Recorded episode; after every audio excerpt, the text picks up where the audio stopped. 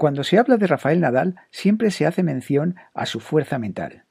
Lo que pocos saben es que esa fuerza mental es, primero, entrenable y segundo, depende de la gestión que tú hagas con dos factores determinados, que son la tensión y la energía.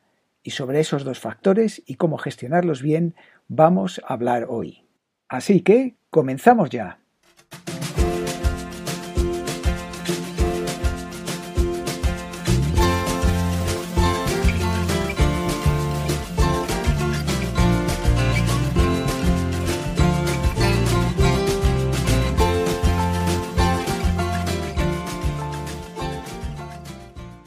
Buenos días a todos y bienvenidos al podcast ¿Y es esta tu mejor versión? El lugar en el que hablamos de todos los aspectos profesionales, físicos y mentales que te permitirán estar en disposición de alcanzar tu mejor versión. Y una vez dicho esto, comencemos con el tema. Lo primero que te tengo que decir es que da igual lo bueno que seas y lo mucho que practiques, entrenes, estudies, ensayes o lo que sea dentro de tu disciplina. Está claro que nunca alcanzarás tu mejor versión si no sintonizas todos los días seis factores esenciales. Y estos factores esenciales que están dentro de nuestro control son los siguientes. Tu nivel de motivación, tu nivel de atención, tu nivel de actividad, tu autoconfianza y tu estrés, representado en nuestros dos factores estrella, la energía y la tensión.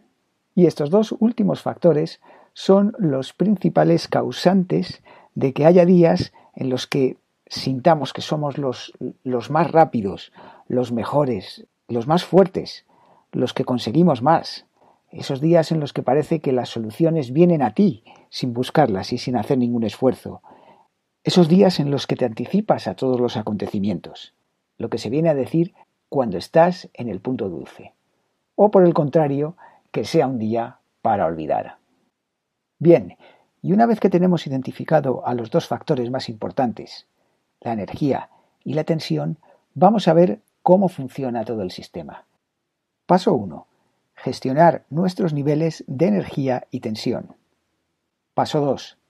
Esta gestión de estos niveles produce un estado emocional y unos sentimientos dentro de nosotros. Nos produce un estado de ánimo. 3. Ese estado de ánimo provoca un cambio químico en el cuerpo debido al reclutamiento de neurotransmisores y hormonas y esto a su vez, en el punto 4, nos lleva a un estado que nos va a determinar el nivel de resultados que podemos alcanzar. Y esos resultados influyen de nuevo en nuestros niveles de tensión y energía, lo que nos obliga a regularlos de nuevo, con lo que todo el ciclo se reinicia. En definitiva, la gestión de la energía y la tensión nos permite estar en un estado emocional determinado y esto a su vez nos pone en disposición de poder alcanzar la mejor versión de nosotros mismos.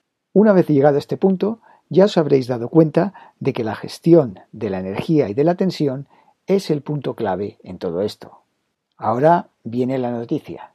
Cuando hablamos de gestionar la tensión y la energía, se nos presentan cuatro posibilidades. Y las cuatro probabilidades de las que hablamos son alta energía, alta tensión, baja energía, baja tensión, alta energía, baja tensión y baja energía, alta tensión.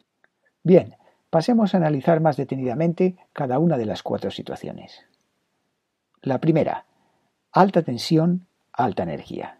Este estado se caracteriza porque la persona está ansiosa, temerosa, a veces enfadada, podemos decir también frustrada o con ganas de venganza. La situación que más se asocia a esta combinación es cuando estás luchando por tu vida. Ahí es el todo o nada, y evidentemente en esa situación tienes que ir pasado de vueltas. Si esta situación la adaptamos al mundo del deporte, por ejemplo al fútbol, pues sería el típico defensa que va como un loco, que va pasado de vueltas y que dura en el campo dos minutos antes de que le enseñen la tarjeta roja. Una segunda combinación que nos podemos encontrar es aquella en los que los niveles tanto de tensión como de energía son prácticamente cero. En esa situación te encuentras relajado, adormecido, puede ser que también desmotivado y generalmente sin fuerzas. En esta clase de situaciones son en las que deberíamos de estar cuando estamos recuperando o cuando estamos descansando. Una tercera combinación, y esta es la menos recomendable, es aquella en la que tienes tensión pero no tienes nada de energía. Generalmente se caracteriza porque la persona está aburrida, no tiene interés, está irritada e incluso eh, podemos decir quemada o enfadada. Coincide con esos días en los que no das ni una. Vamos, un día para olvidar. Muchas veces lo puedes achacar a que estás enfermo, a que tienes una desgracia familiar, pero vamos, la cosa está clara. Las cosas no funcionan. Y el mayor problema de todo, claro, es que te estás focalizando en los resultados. No te estás focalizando en el proceso. Eso se puede sentir. La tensión te lleva a concentrarte en, que, en el que algo ocurra. Te olvidas del proceso y entonces las cosas ya no salen. Le ocurre mucho a los tenistas. En vez de focalizarse en el proceso, en lanzar la bola, en, en visualizarla, en intentar hacer bien el movimiento, se centran simplemente en el resultado, que la bola entre eh, como sea. Y entonces ahí se ve que no está en su día. Y finalmente encontramos la mejor de las combinaciones, la combinación en la que tenemos energía y no tenemos tensión. En esta combinación es cuando nos sentimos energéticos, estimulados, vigorosos, cooperativos, entusiastas. Todo nos sale bien y el día no podría ir mejor.